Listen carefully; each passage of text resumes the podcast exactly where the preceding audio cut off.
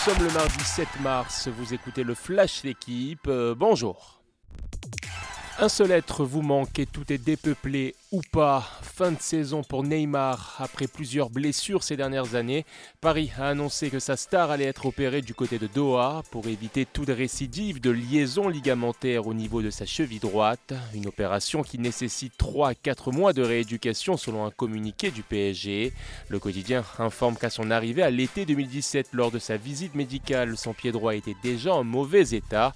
Six mois plus tard, le Brésilien se fracturait le métatarse droit.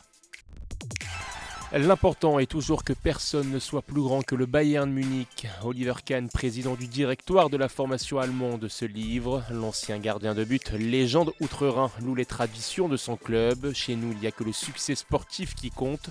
Nous ne ferons rien qui puisse mettre en danger la stabilité économique du club. Oliver Kahn dit ne pas rêver de Mbappé ou Messi et rappelle la devise du décuple champion d'Allemagne en titre, ne jamais être satisfait de ce que l'on a accompli.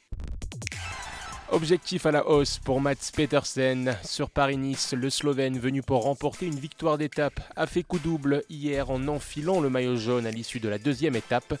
Deuxième du classement général, Tadej Pogacar, ex-double vainqueur du Tour de France. Place ce mardi un nouveau chrono par équipe des plus tactiques.